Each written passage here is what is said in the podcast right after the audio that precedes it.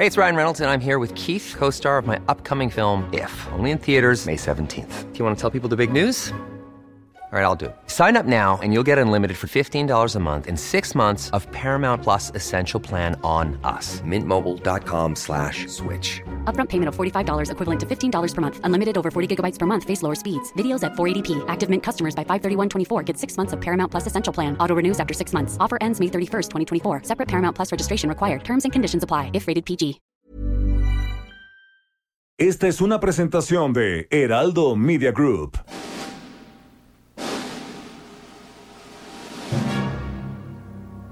Bienvenidas y bienvenidos a un programa apocalíptico para sensibilidades más allá del rascahuele. Están a punto de entrar a un universo paralelo donde dicen que la distancia es el olvido para ponernos en sintonía con el espíritu melodramático de... Pepe el Toro es inocente con Jairo Calixto Albarrán y Fernando Rivera Calderón. Pepe el Toro es inocente.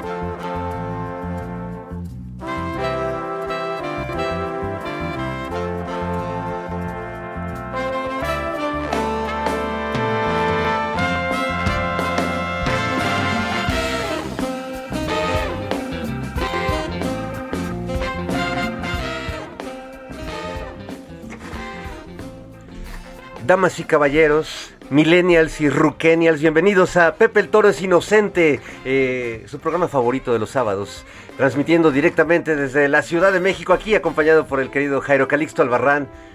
Maestro de maestros, ¿cómo estás? Mi querido, mi querido Fer, pues estamos aquí reunidos en la mesa del Señor. En un sabadito alegre. Oye, escu- escuchando, pensé que era Juan Gabriel, pero no, eran los Rolling Stones. Bueno, es el aniversario de, de Maestro Juanga. Cinco años ya de... de- Pero ahí sí en mi escala musical creo que está un poquito más arriba Charlie Watts, que se nos adelantó tristemente. Yo los pondría en el mismo nicho, en el mismo cielo este, de, de los grandes. Deben de estar ahí compartiendo, compartiendo algunos pomos.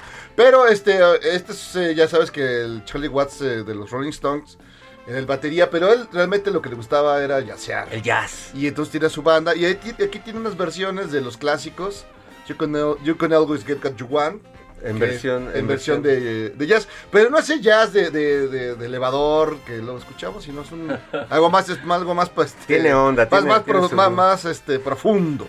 Oye, y, y hoy tenemos un invitado así de lujo, que, que dijimos, bueno, ¿quién, quién podría competirle a, a- a los Stones en México? ¿Quién, quién- quién tiene este, esa experiencia? Un, un veterano del rock and roll y de, de la, de la lírica y además un, un amigo muy querido y admirado. Paco Barrios del Mastuarzo está con nosotros, caray. ¿Cómo estás, querido? Gracias, Fer, gracias. Pues muy feliz aquí, mi querido Jairo, Fer. De verdad que sí. En verlos además siempre activos, carnal. Eso realmente, no sé, yo los siento como que más o menos somos... Tú, tú eres más, más joven, pero eh, Jairo ya, ya somos de la misma generación. Pues ¿no? ya estamos, ya, ya, ya a cierta edad todo se nivela. Yo, yo soy, yo soy, este, pues, sexto, ya... Ya estás en el sexto, Sex- sexto piso. Sexto piso, quinto dan y voy para cinta negra. Es el sueño dorado. Es el sueño dorado. Sí, no, no, pues digo, como dicen, oye, pues yo llegué, uno, hay unos que no llegan. Oye, ya llegaste. Sí, carnal, además. Y bien. Con, sí, además con la tragedia de- de- del ser humano, ¿no? Nacer para morir, carnal. ¿Qué, qué, qué onda, no? Sí, sí. Eso ya, cuando lo comprendes, eh, dices, ¿por qué? O sea, que, ¿Pero por qué, ¿cuál no? es el chiste? Los momentos de felicidad son cuando se te olvida esa verdad este, tremenda. Yo por eso me la paso tratando de olvidar.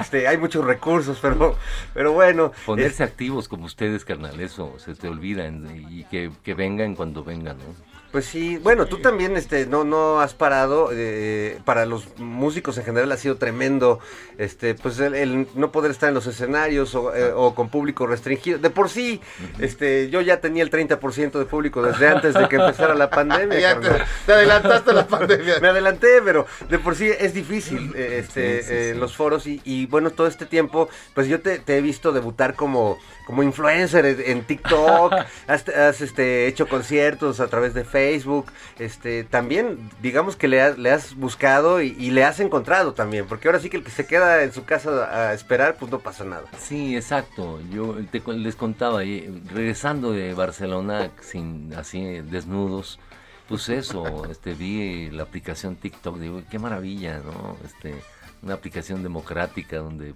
presumen caballos de millones de dólares y oficios maravillosos. En fin, y pues sí, desde ahí empezó el in- inventarnos, el hacerte un espacio en la computadora para cantar unas rolitas, acostumbrarte a cantarle a- al, ojo de la computadora o a tu teléfono.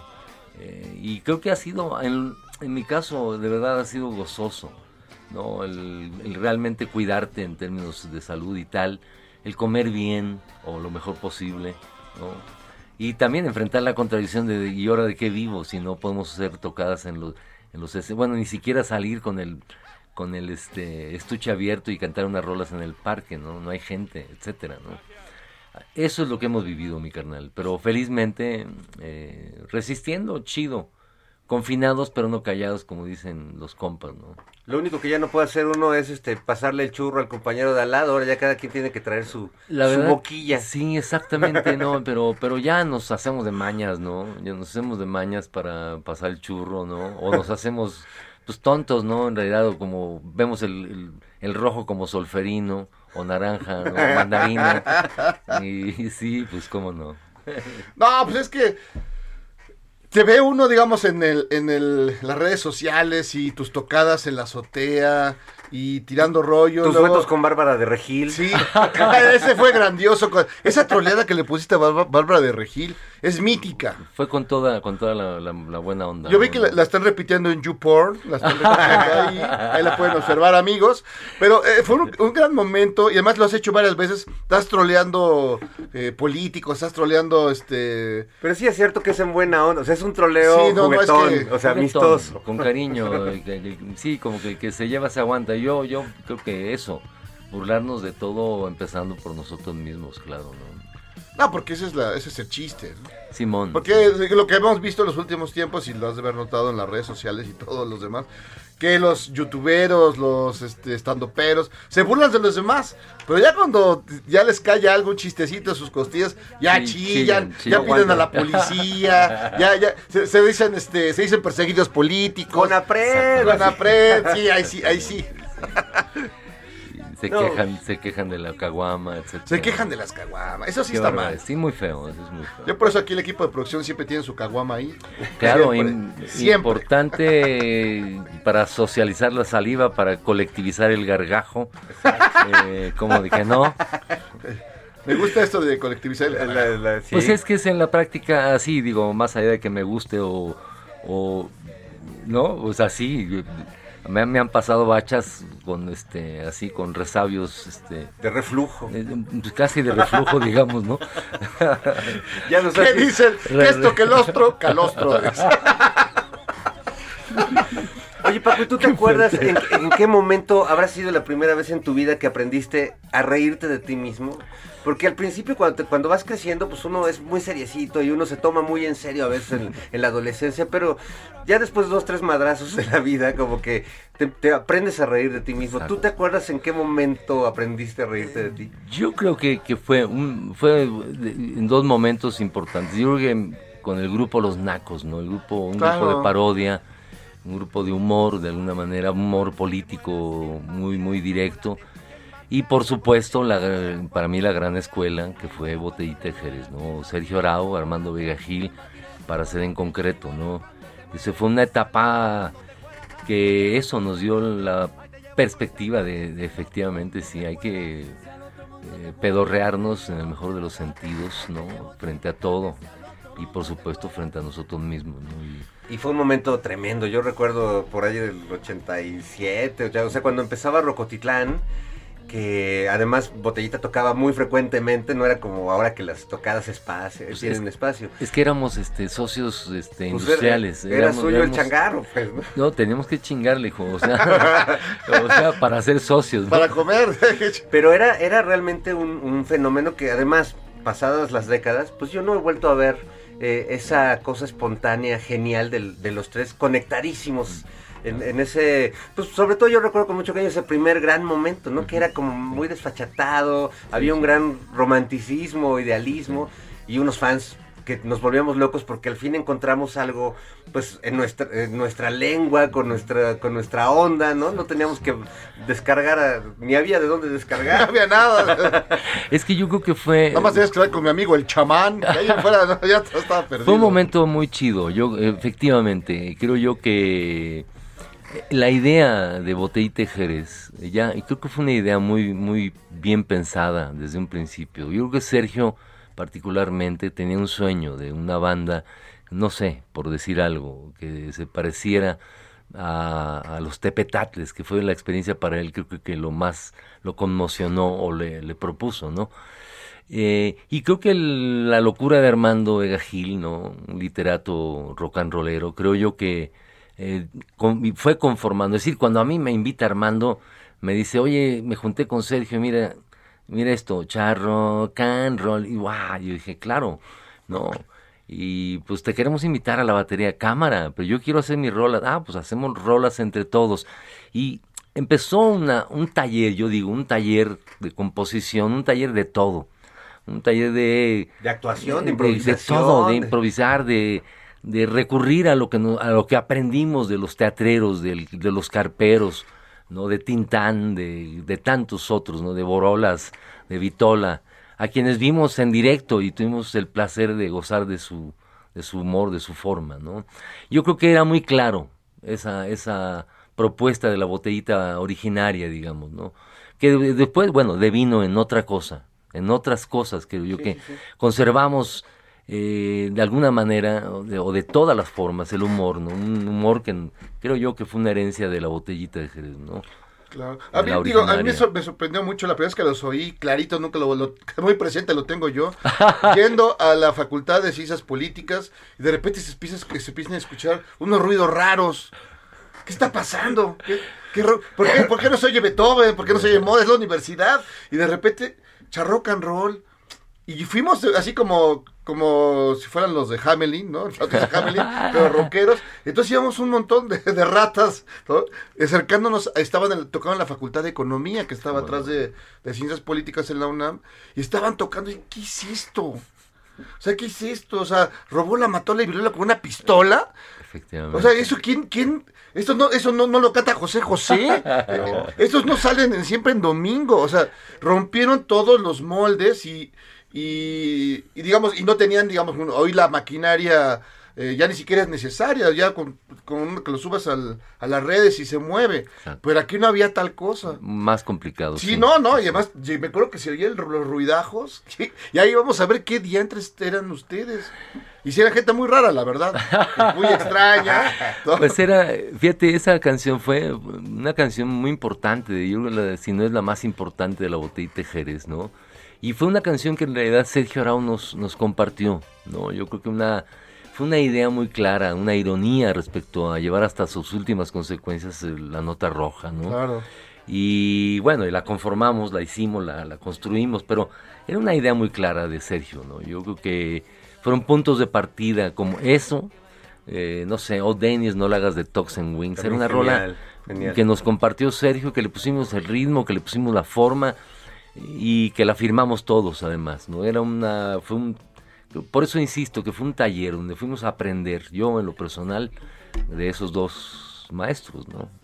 Era como una, como una, como una hippie también, ¿no? Era, era una como una hippie, pero, pero una, una ponqueta, la mexicana. Anarqueta, ponqueta, eh, Que andábamos buscándole ruido al chicharrón, carnal. Buscábamos eso, eh, ¿cómo podía ser un ponqueto mexicano? Bueno, pues con Sergio era muy, eh, ¿cómo te digo? Tenía mucha inventiva.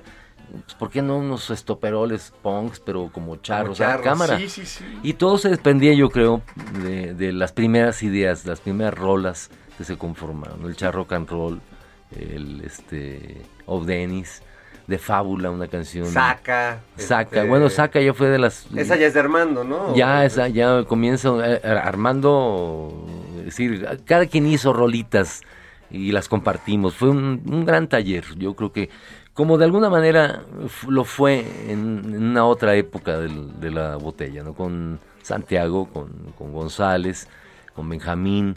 Después otra vez el trío después otra vez el cuarteto con González y Santiago, ¿no?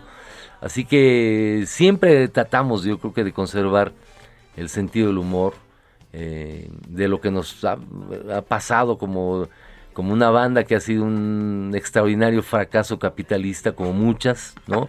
Pero fuera de mm, falsas modestias, ha sido un gran acierto cultural como tantas otras, ¿no? Que no, incluso ni siquiera figuran, no figuramos en, en el sentido del verdaderamente de los medios y demás, ¿no? Somos ahí una banda que existe, que subsiste y que insiste, ¿no?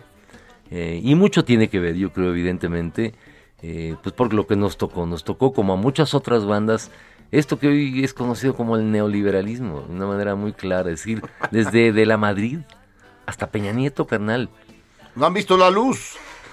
No, no, hemos sido muy felices porque afortunadamente nuestro trabajo se ha vinculado a un montón de colectivos, grupos, partidos, individuos que nos han llevado, nos han compartido de sus vidas, de sus escenarios, de sus luchas, carnal. ¿no? Y han inspirado un montón de artistas que incluso aunque no hagamos este la música que sea botellita, pues siempre fue un referente, algo que nos, Ah, pues, que nos colocó, que nos hizo sentirnos de algún modo orgullosos de ser músicos este mexicanos, Ya, ya. este nariz de chile relleno, este, porque montón de tamal, labio colchonero y ensalivado. porque estaba esta idea de, de que todos los rockeros mexicanos querían ser como rockero gringo, ¿no? Querían verse Ya, así súper acá y entonces de repente aparecen este el uyuyuy, el mastuerzo y el cucurucucú y tu y tu batería con peluche y luego se empezó a volver como un microbús este rítmico. Este, sí. eso pues no no lo teníamos, no no existía en eso, en esos escenarios, ¿no? Pues estábamos buscando en, en el sentido an- antropológico, ¿no? Es decir, eh, encontrar esa- ese vínculo con lo que nos gusta, con, con la cultura popular que siempre hubo una, un amor, ¿no? Y siempre hay ese amor al, a- al pueblo, ¿no? Al, al pueblo que dice cómo va la onda, ¿no? No, pero además, este. eh, no, me, no me explico cómo fue la experiencia de hacer todo lo que estaban haciendo y luego enfrentarse a un mainstream, este. eh, pues muy, muy. Era monolítico totalmente, ¿no? O sea, ¿Cómo se enfrentan a eso? Y aunque no fue una experiencia capitalista bollante, pero sí, bueno, les permitía vivir y, y Claro, viajar claro, y claro. trabajar y chambear. Pero estaban enfrente del monstruo. Sí, sí.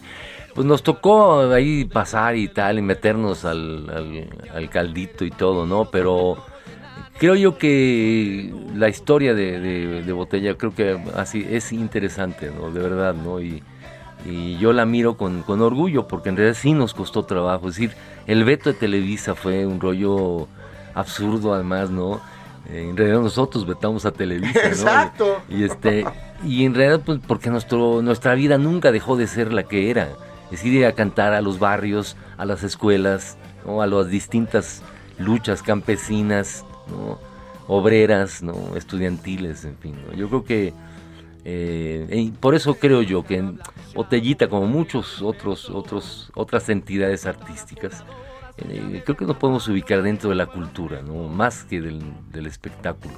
El espectáculo lleva arte, ¿no? Tiene parte de, pero es espectáculo, ¿no? Y tiene que ver con una industria, un otro, otra mirada. Y la cultura es desde otra perspectiva, ¿no? Yo creo que no va, eh, no va por ahí, no va por el, el bluff del, del- espectáculo, ¿no? Creo que además hay principios, ¿no? Hay políticos religiosos y demás, ¿no? Eh, yo creo que no- nos hemos mantenido en- de un lado, pues creo que de manera digna, ¿no? Sin tener que, a pesar de las cuestionamientos que siempre nos hicieron de que no, es que se, se vendieron a Televisa. Ah, y cuando hicieron la telenovela. la telenovela y tal. pues no, realmente no, fíjense que no. aquí O sea, ahora- ¿no, no- no sentiste que se las estaban dejando Cayetano, los no, no, para nada. eh, Fue una, fue un- como una travesura, hijo, como meterte al, no sé, hijo, este, al- con tu novia a la cabina del metro y hacer el amor ahí mientras va para el otro lado, ¿no? En fin, ¿no? Ya cuando va para este lado ya tienes que subirte los calzones, ¿no?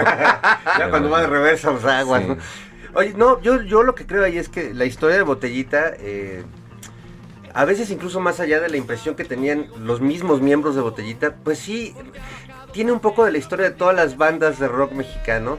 Y, y la verdad es que yo, yo como, como un fan así tremendo que era de- de- desde mi adolescencia, este momento, por ejemplo, cuando hacen, eh, le entran a la cumbia y sacan el buscamor, a mí me pareció un discazo y decía qué bien que lograron este meterse al género de la cumbia más popular y luego ya me acuerdo que los oía ustedes mismos diciendo no la cagamos este fue y luego ahora te oigo y creo que, que ese, es, ese es el lugar porque sí fue una aportación importante Claro. que a lo mejor tuvo un costo alto y bueno la que la gente dijera que se vendían ¿no? pero bueno la gente ya sabes que y eso que no había Twitter No, no, no, no, no, no, lo habíamos sacado.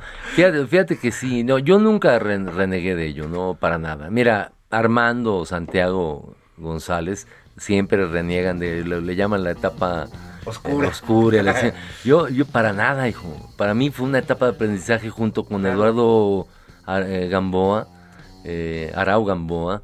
Eh, fue un, que nuestro asesor durante mucho tiempo musicalmente. Yo aprendí lo que es una anacruza, hijo. Aprendí, a- creo que pude tocar un poquito menos feo la guitarra, ¿no? O la batería. Es decir, creo yo que para mí fue para el meternos además desde, desde la tecnología, es decir, eh, que cuando aparecieron los, los secuenciadores, ¿no? Y que ah, hubo la tentación de la gran mayoría de las bandas de meterse a ese rollo. A mí en el fondo no me, no me apasionan ese tipo de cosas, sinceramente. Sin embargo, me pareció un momento importante para experimentar. Un estudio de grabación es un laboratorio. El sí, si no te das el chance de experimentar ahí, ¿dónde? No, ya de por sí, ahora menos. Es decir, eh, si tú cantas, seguro alguien te tomó un video y, y- y lo subió al YouTube y se ve cómo sale un gallo con flema, ¿no? Eh, en, fin, ¿no? es la colectivización Eh, del la- del gargajo Exactamente, un poco más abierta. ¿no? Eh, en fin, yo creo que esa etapa fue una etapa para mí muy importante. Sí, donde tuvimos que hacer cosas como en la primera etapa absurdas, de ir a hacer promoción, por ejemplo, en la primera etapa de la botellita, no sé, al Palacio de Hierro, ¿no? A la- al, departamento de lencería. ¿Sí me explico? O sea, lo cual nos la ponían en bandeja, nos la ponían así, se ponían de pechito. y cantaban la de te gusta O ti sea, ese son sí, termin- ter- terminábamos con, con brasieres, en, brasieres en, en- puestos en la cabeza, no sé. Hubo, fueron muy importantes esos eventos, esos graves errores de promoción, ¿no? Yo creo que en, en la- en Polygram, ¿no? En, en paz descanse, no, no, que en paz descanse, siguen cobrando, ¿verdad? Sí, no, esos, que se mochen. De- lo- decía el de, el de promoción, no, voy a conseguir unas chavas que se pongan eh, una grabadora en, en, en este en cassette además, con cassette y que se suban al metro para que vayan escuchando el público del metro a la botellita de Jerez. Imagínate ese tipo de cosas tan absurdas, no tan irrelevantes en realidad para tu trabajo, es decir, eh, sin embargo, siempre logramos de alguna manera darle la vuelta y gozarlo, ¿no? Como el que Sergio se equivocara y decir que yo, yo era el culpable, ¿no? Que se convirtió en un sketch, ¿no? Eh, creo que ese tipo de experiencias también nos formaron, ¿no? Nos, nos alimentaron, ¿no? Y una publicidad al inicio súper este, kamikaze. Yo me acuerdo que cuando empezaba Botellita, eh, pues lo- no, no, no sonaba en la radio, había este espacios 59, tal, Espacio pero 59. Lo, lo pasaban muy poco. Pero me acuerdo que en las bardas de la ciudad, sobre todo del sur de la ciudad, empezó a aparecer este círculo Sí, con una la- B la punk, B. Que este pero que empezaron a replicar en, en muchos lugares y era como ese símbolo y los que conocíamos o ya alguien nos había enseñado una rola o el primer disco que pues es una gloria ese, ese disquito, este, pues ya empezábamos a volvernos fans de la banda y, y- y empezamos a reconocer esos símbolos que iban dejando Sí. ustedes regados por todos lados. No, yo veía pines en todos lados. Y o sea, fíjate que fue, empezaron a surgir. fue un buen hallazgo. El, eh, fíjate, el, el- esa B es un diseño de Sergio, de Sergio Arau. Y creo que fue muy, ahora sí que acertado, ¿no? Porque visualmente Sergio tiene esa capacidad, esa visión, esa mirada, y el hacerlo una o dos veces nosotros eh, hizo que mucha banda lo replicara, ¿no? De una manera espontánea, como tú dices, ¿no? Yo creo que como eso, la, lo que siguió de la botellita de Jerez, ¿no? El- bueno, hasta, este, ¿cómo se llamaban los que, los de, que, que usaban también, este, pa- ropa así acá con estoperoles? Garibaldi. Garibaldi, por ejemplo. Ah, bueno, Ma- Mario Lafontaine, que Sí, es el que sí. creó ese concepto, él, él dice que se inspiró en Sí, ustedes, sí. nada más que lo volvió este, pues ya. Maravilla, como, el- como Tú- Pixie. A ti te hacía ahora- Sergio ahora Mayer. Ahora que les peguen una, que les paguen una lana, vamos a hacer una pausa, Fer, vamos a hacer una pausa, me Venga, quedo vamos, más vamos. tuerzo, vamos. Venga. Y regresamos aquí a Pepe el Toro, es inocente.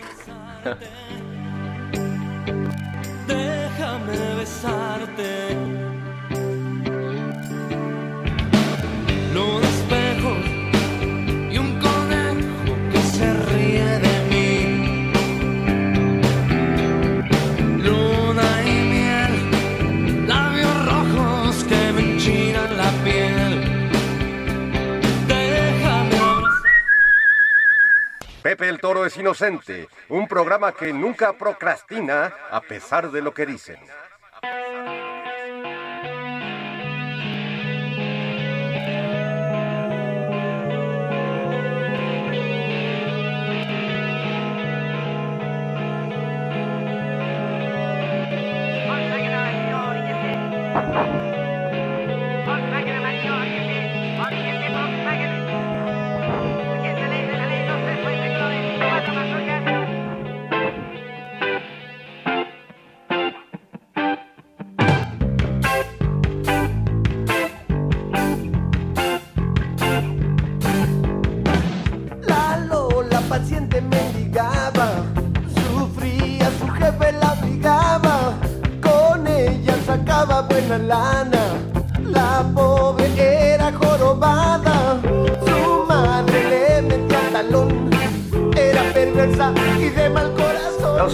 Las rolas, eh, no solo de las más importantes del repertorio de Botellita de Jerez, sino yo creo que a la distancia una de las rolas más importantes del rock mexicano, sin duda.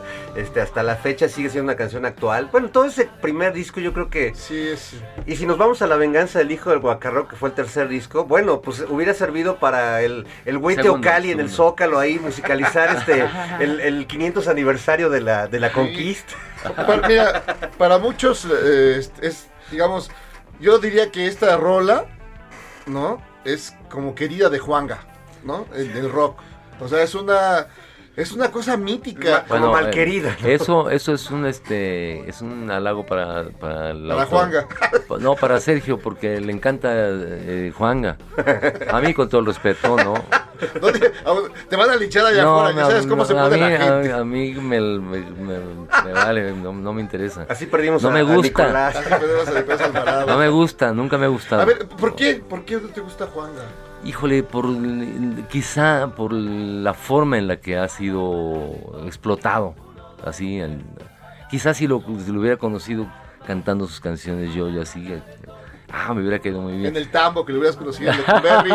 Tal vez ahí sí lo- lo hubiera... en, la Pero- en la Bartolina. Pero la neta, no, no, la neta, no, no, no, la, la figura que crearon, que se creó, el objeto mercantil, no, no, no me gusta. Y cada vez que lo oigo lo asocio a tragedias horrorosas de compas, eh, parejas tronadas, y de cosas No sé, es como cuando me dicen, eh, ¿te gustan las canciones de Paquita, la del barrio? Pero Nel, no me gusta ningún... ni- Bueno, yo tengo alguna canción por ahí, de esas como la de Paquita, la barrio, que, que habla del rencor, del dolor. La neta, ¿para qué? No, de verdad, qué, qué, qué, qué, qué fuerte eso. O las de Lupita D'Alessio, ¿no? En fin, no me, no me gusta ese rollo chillón, este... Re- prefiero- rencorosón. Rencoroso más bien, porque chillón sí, yo soy un chillón, ¿no? Como, como, como muchos, como tantos, ¿no? Y, me gusta la lloradera, pero desde otra perspectiva, desde encontrarle otro sentido al por qué llorar, a propósito de la, la tragedia humana que es nacer para morir, ¿no? Encontrar eh, desde otra perspectiva canciones de amor que hablen de lo indecible, yo digo, como dice aquel filósofo, de lo imposible. De eso tenemos que hablar. ¿Por qué hablar de, lo, de, de cosas verdaderamente patéticas que además representan todos los valores de esta sociedad de mierda en la que vivimos? ¿no? Eh, ¿Cuál sociedad? Pues esta sociedad capitalista, ¿no? En donde en realidad el valor eh, es, es lo importante, ¿no? Eh, en fin, eh, no me gusta Juan Gabriel, con todo el respeto. No me gusta Juan Gabriel y respeto mucho a todos los autores de, de la vida, pero hay cosas que no me gustan, que, que en realidad prefiero no escuchar eso. Hay tantas canciones en el mundo y escuchar a Juan Gabriel otra vez, hijo. No manches, o sea, de Pero ¿a poco verdad. no te representa de pronto, no tengo dinero ni nada que dar, lo único que tengo es amor para dar. No, porque está muy feo eso. Lo único, yo no conozco esa palabra. Lo, Lo único, único. no, no me representa, hijo. Ese Sí. tema lo hemos platicado, Sí, hace- hijo. la, la acentuación en, en cuando haces una canción. Sí. Que Juanga se la pasaba por el No tengo dinero ni nada que dar. Lo único, o sea, no tengo dinero ni nada. Fíjate cómo le damos tiempo a Juan Gabriel, ¿no? Ni nada que dar. Lo, único que tengo, lo único que tengo es amor para No, no, dar. no, no le dio para darle ese. No le dio su musicalidad carnal, entonces digo, Lo único, pues es como las pirámides. Sí, no, no, no. O me gustaba Julieta, o sea, no, la palabra gustaba no existe, ¿no? Gustaba, ¿no? No, no, po- podía decir, me gustaba Julieta. Tan, tan, carnal. Bueno, con todo el respeto para grandes compositores como Fernando Delgadillo, como el propio el maestro Juan Gabriel. Que les Todos hemos hecho malas afirma- malas acentuaciones en la vida, pero por algo el maestro Bob Dylan es premio Nobel de literatura, porque es el arte del bien combinar los sonidos, el tiempo, el silencio, la palabra. Porque la canción es una obra literaria generalmente escrita en verso para ser cantada. Aunque el pueblo no sepa quién es Bob Dylan, el pueblo sí sabe que la respuesta está en el viento. Tan tan. Eso, chico. ¡Eso! Bravo, maestro. Esto lo he preparado durante toda la pandemia. Maestro, eso ya te cubriste ¿Qué? de gloria. Eh, Apaguen los micrófonos, vámonos de aquí. Oye, por cierto, te, te manda saludos nuestra queridísima Paola Hernández. Pao, fue saludos. manager legendaria de, de Botellita muchos años. Y bueno, pues un ser muy querido y muy entrañable. Saludos, Pau. De verdad se le extraña a la Pau. ¿no? Y qué, ver- qué, qué bonito se- saber de, de que estás por ahí. Besitos, Pau. Ahí está. Eh, Compañera de tantos, tantas luchas, tantas batallas, ¿no? vaya que sí, vaya que sí. Oye, ¿quién era, quién era eh, Paco, Paco Barrios antes de ser el Mastuerzo? Antes de que, existiera Botellita, ¿quién era? ¿Quién diantres era? Era Paco Naco. Ok. La gente me decía Paco Naco.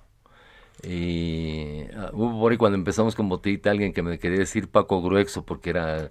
Y digo, no, no, ch, ch, ¿Qué ch, pasó? tranquilo, tranquilo. Yo, yo le voy a los zapatistas. Bueno, todavía no existía. No, porque el Paco Gruexo era medio... Era medio, No, este, nada que ver, nada que ver. Otra sí, cosa. medio- con todo el respeto, alguna vez encontré a su hijo y me dijo, oye, yo soy hijo de, de Paco Grueso. Ah, qué mucho gusto.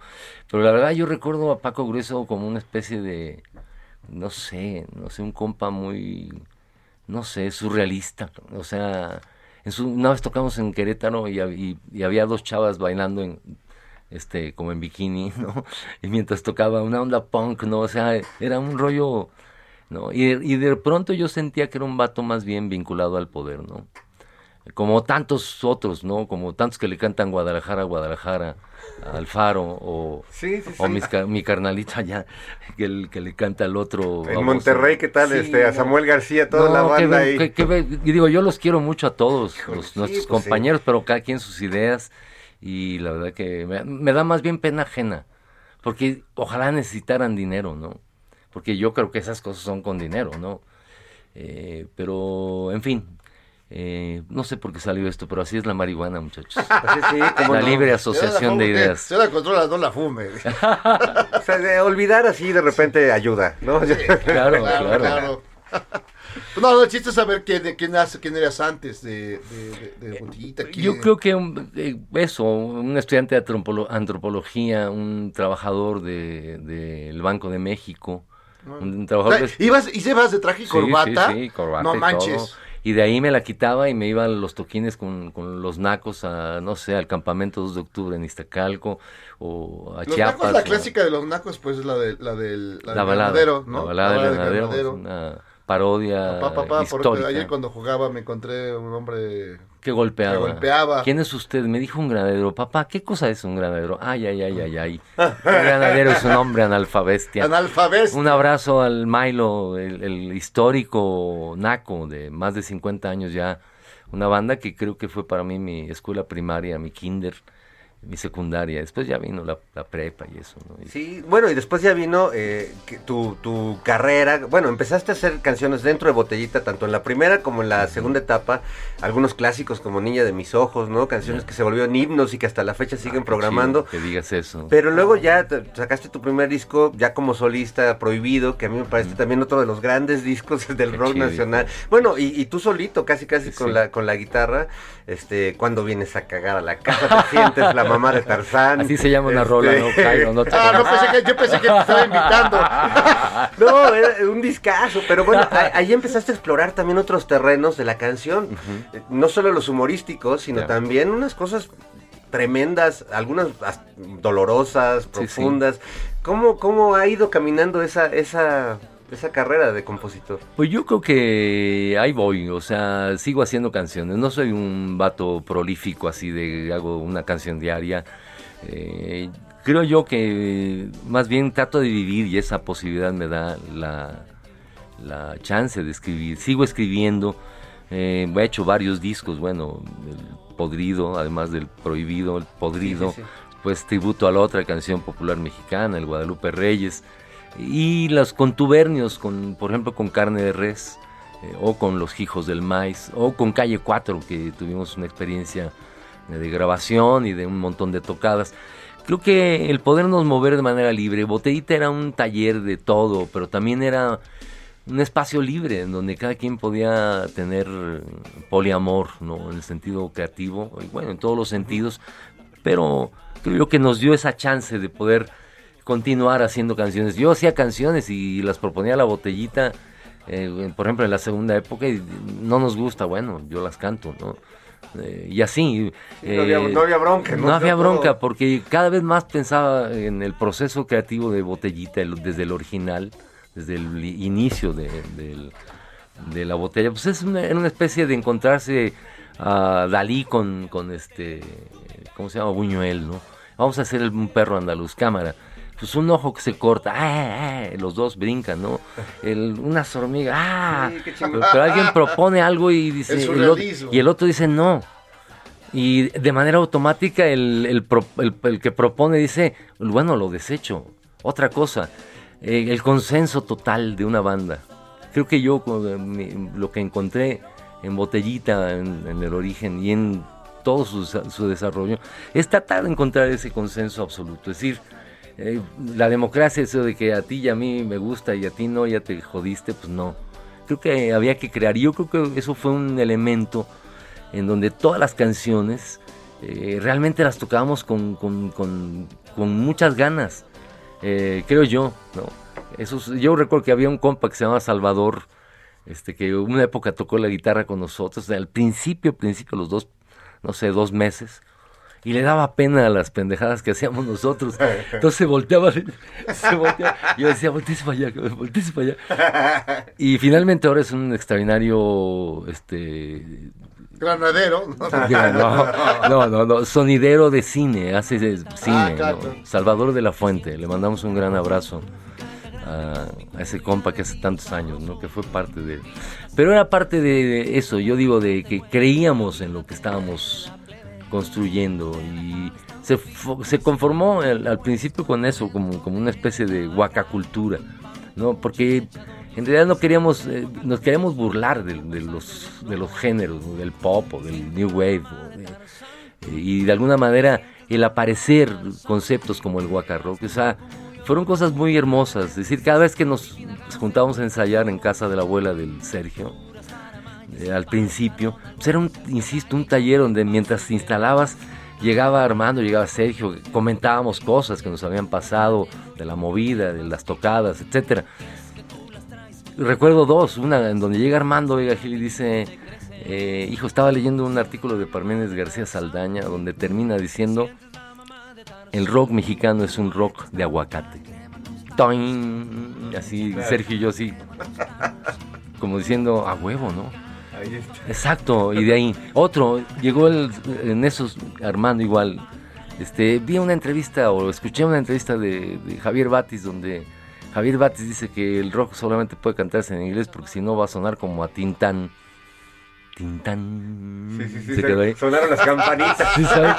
Entonces, como que toda la construcción de esa huaca cultura fue, un- fue una construcción que fuimos haciendo, evidentemente de acuerdo al gusto de Sergio, de Armando, ¿no? Y del Mastuerzo, ¿no? Es mm, con la- lo que nos formó, con nuestra mirada sobre la música, la canción. Yo siempre lo he considerado canción. Eh, quizá ellos querían hacer música más rock, más... Yo siempre lo consideré canción, ¿no? Siempre por ahí fui, ¿no? Así que creo yo que la botellita originaria pues, fue muy clara, fue un planteamiento... eh, yo no sé por qué llegué ahí si estamos hablando de otra cosa, pero así es la Así es la marihuana. marihuana. Oye, pero, pero, chale, a mí también ya se me va el avión. O sea, Así me- me- es. me- quiero preguntarte algo. Es mi aliento, carnal. Que ustedes- siento que ustedes se, se adelantaron a visibilizar algo que hoy ya todo el mundo parece que lo entiende, por lo menos, que es el clasismo y el racismo que, que tenemos en México ancestral. En ese, cuando surge Botellita, este, decirle naco a alguien era un insulto. Yo me acuerdo que yo iba en la secundaria, en una secundaria de, de- de hermanos maristas, de chavitos de lana, este, y eh, era el naco. O sea, me subía ya, se subió el indio, el naco, el topil, y nos fregaban a mí y a otro amigo que éramos, este, pues los, los morenos del, del grupo, ¿no? Este, y, y ustedes se asumen como nacos y, y dicen naco es chido. Y nadie lo había dicho antes. Y es una reivindicación increíble, Sí. como la que tiene la banda eh, gay también, cuando asumen, sí soy loca y qué, y, eh, Claro. entonces sí soy naco y es chido además. Fíjate que, que en realidad yo ahora lo, lo reflexiono, alguna vez leyendo un artículo de un, un politólogo que habla de las pequeñas vanguardias ¿no? de los años 60. Creo que fuimos resultado de ello, ¿no? De, éramos tres intelectuales, mm, suena muy mamerto, pero así fue. O sea, Sergio era un tipo prestigiado desde la caricatura, desde el, eh, el uno más uno, la jornada, en fin. Era un vato que ya existía. Armando y yo ahí andábamos haciendo con los nacos en el underground y tal. Eh, y yo creo que Botellita fue eh, como que un, un conglomerado que de alguna manera recogía desde, el- des- desde la mirada antropológica de Armando o la mía, o la mirada de Sergio como un cineasta, eh, yo creo yo, leído, un tipo entendido, eh, que de alguna manera sí nos adelantamos a ciertas cosas, es decir, junto con esas pequeñas vanguardias, decir, participamos en cosas, no sé, en, eh, colectivos que de pronto iban a tocar, se hacían eventos culturales en una vecindad donde había habido una, una compa violada, una, chamaca violada y era estigmatizada. Entonces el colectivo armaba un rollo para de alguna manera eh, dignificar la, persona que había sido violada. Ese tipo de eventos que eran sui generis en ese entonces, los años 70 con los nacos, los años 80, en los primeros eventos por la libertad sexuales eh, y por supuesto siempre pegados a, a la idea de, del- de la lucha de la lucha obrera. Es Bueno, y con el zapatismo con- también, acuérdate del, supuesto, del 12 sí. Serpiente que organizamos los puros músicos, varias bandas, Sabina, Botellita, yo tenía una banda que se llama La Oveja Negra, Sí. y entre todos eh, hicimos un evento para recabar al- alimentos, lana, y, y se llevó a las comunidades zapatistas, creo que Rita fue, estuvo ahí, este... Fue creo que uno de los momentos más importantes de- del rock en México, con todo el respeto, a propósito de los 50 años de Avándaro, que a veces mucha banda, eh, siento yo que sobreestima el, el Avandarazo, ¿no? Creo yo que el- realmente el momento, uno de los momentos más importantes ha sido del 94 al 98, ¿no? Sí. Curiosamente cuando aparece el Vive Latino, ¿no? Es decir, eh, de alguna manera ejercitamos un rock independiente, autónomo, el ser- Autogestivo, dice autogestivo, sí. con todas las bases entonces de juveniles del PRD y de distintos otros colectivos, grupos, ¿no? Eh, fue el- el- un punto de partida también. Y, y yo creo que, que fue un momento donde verdaderamente la- las bandas se involucraron en un tema importante, la, insurrección zapatista, el parar el ejército, es decir, decir, fue el ejército de Chiapas, ¿no? Eh, ¿Y qué más? Y la solidaridad que fueron no uno, fueron varios eventos que hicimos con esa formación, es decir, particularmente Rita Guerrero, Maldita Vecindad, Botellita, La Oveja Negra, eh, Los Compas, Juguete Rabioso, este, híjole, un montón de bandas, muchas de ellas que no existen, pero que realmente estuvieron puestas ahí, que estuvieron eh, y que además construimos de una manera crítica los eventos, de donde de repente invitamos a Fernando este, Delgadillo, y que se echara una rol, lo programamos al mediodía para que no estuviera tan denso. Y después íbamos programando grupos punks, grupos hard, grupos duros con cantautores. Nos atrevimos a hacer muchas cosas que yo creo que fue un momento para el rock, eh, que verdaderamente fue, híjole, fue pertinente. Así. Sí. sencillo. Yo creo que, digamos, su legado es eh, mayúsculo y, y aunque no hay una historia oficial de, del rock, ahí está eh, Botellita de Jerez. De hecho, de hecho, a través de estos eh, eh, micrófonos quiero exigir a las autoridades de la Ciudad de México que pongan una, una gran, un gran este cartel enfrente de, del PAN que diga Naco es chido. Venga. Y que esas mismas se repliquen acá en Polanco, en Las Lomas y en Santa Fe. Digo, a lo mejor para ir, este... Para, para- para que No, sea bilingüe, pues que diga cool es culero, naco es chido. ¡Exacto! ¿No? Ya no sé qué decir. Acaba de tener una epifanía, Jairo. acabo de tener una epifanía. Si los ves por ahí, eh, no, yo tuve- no tendré nada que ver. ¿Qué más? No, yo creo que, ahí el, el gran homenaje es retomar esos, eh, por lo menos en mi, en mi caso siento que los primeros tres discos de Botellita, la CEP debería repartirlos a los niños como, como material. Fíjate que a mí, de- después de, bueno, pues de lo que sabemos que pasó con Armando, me costaba mucho volver a oír esos discos que me gustan mucho y me, me divierten mucho, pero pues yo creo que todos lo- los que estábamos cercanos a esta tragedia, cuesta trabajo regresar. No sé si te, te pasó No, a ti, eh, pero creo que es importante re- regresar a ese humor y a esa, a esa obra, porque es una obra increíble. Exacto. De hecho, fíjate que ahora el propio 4 de septiembre, este, pro- este próximo 4 de septiembre, vamos a estar en el Alicia, en el Multiforo Alicia. Eh, en una cosa que le llamamos Vive el Guacarrock en todas sus formas. Abrirá el concierto mi nieta, Julia Castillo, con sus rolas y con alguna sorpresa botellesca. Mi hija Valentina continuará con su banda, Valentina Barrios y Los Indómitos, eh, con un homenaje al Guacarrock, el guaca- justo al Guacarrock originario. Y después nos echaremos con eh, el Mastuerzo y Soñar no cuesta nada, conformado por Santiago, el maestro Santiago Ojeda, eh, Cox Gaitán, José Vergara y el, el Vico Díaz. Puro tremendo.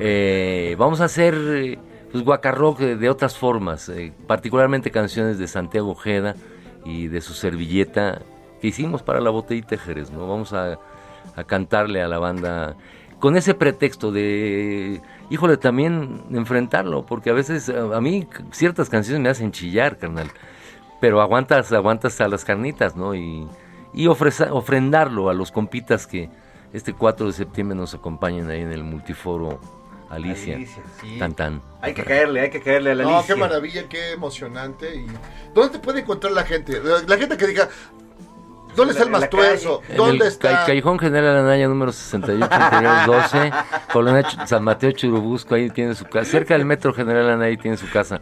Todo mundo, no todo mundo- dejar ahí. este, No, hay compas que ya saben dónde vivo, entonces ya sí, es popular. Pero en el Facebook, en el Mastuerzo, ¿no? El Mastuerzo. O que se guíen por el olor, o sea, Yo iba a decir eso, pero dije, no, no, está que se mal. guíen por el olor. ¿no? También en el Twitter estoy como arroba M mayúscula, bueno, Mastuerzo con mayúscula, mm, 2011. En el Instagram como Guadachupe Reyes, Guadalupe, pero Guadachupe Reyes, ¿no? Eh, y pues así en el Twitter y así, ahí yo contesto y me encanta, me gusta, yo le pongo que me gusta todo, aunque me digan malas ondas, ¿no? De que ya te vendiste o que no sé qué. Venga, yo le pongo, le pongo Like. like y, sí, y me divierto y me, sí, y me, y me hago popó de la risa. No, pues qué, qué maravilla. De ese, ese sentido del humor se agradece, así como toda tu obra ya de tantos años de canciones, de diversión, Gracias, gracias, de amistad, Fer. Paco. La verdad es que larga vida a Paco Barrios el Sí, Mastuerzo. no. Muchas gracias. Y gracias por acompañarnos hoy aquí vivito en la cabina del Heraldo. Un placer, Fer, un placer, Jairo, de verdad, No, estar qué con maravilla. ustedes. eh, No, que qué además les admiro, yo los, yo los miro a sus, sus locuras eh, que hacen en, en- en la televisión y tal, ¿no? Ah, muchas Soy gracias. su fan. Muchas gracias. maestro. bravo, maestro. Has dejado unas frases para, para la historia, para el devenir histórico, y las vamos a estar repitiendo. Muchas gracias. Al contrario, muchachos, a ustedes. Mi querido Jairo, gracias. Ha llegado el momento de llorar. Así es, pero mañana nos, amanece. mañana nos encontramos en Operación Mamut. Operación Mamut, ahí estamos. este, parece que hasta Batman y Robin van a... Va a estar Batman y Robin. No, no, de veras que. a Ricardo Anaya, Ricardo Anay, los amiguis. Lili Telles. No, no, no se lo pierdan mañana. Canal 11, 10 de la noche. Adiós amigos. Chao. apretados, con la cara endurecida y este amargo en la saliva. Uh,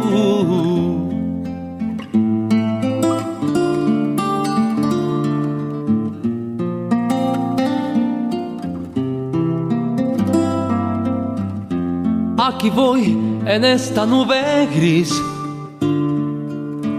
con tanta necedad, echando chispas exiliado en el descaro de vivir, como un tumor maligno en tu sonrisa. Verás que no estoy solo, somos muchos los proscritos, los bastardos, los malditos. Uh, y estoy aquí. Hey, it's Paige DeSorbo from Giggly Squad. High quality fashion without the price tag. Say hello to Quince. I'm snagging high-end essentials like cozy cashmere sweaters, sleek leather jackets, fine jewelry, and so much more. With Quince being 50 to 80% less than similar brands. And they partner with factories that prioritize safe, ethical, and responsible manufacturing. I love that. Luxury quality within reach. Go to quince.com slash style to get free shipping and 365 day returns on your next order. Quince.com slash style.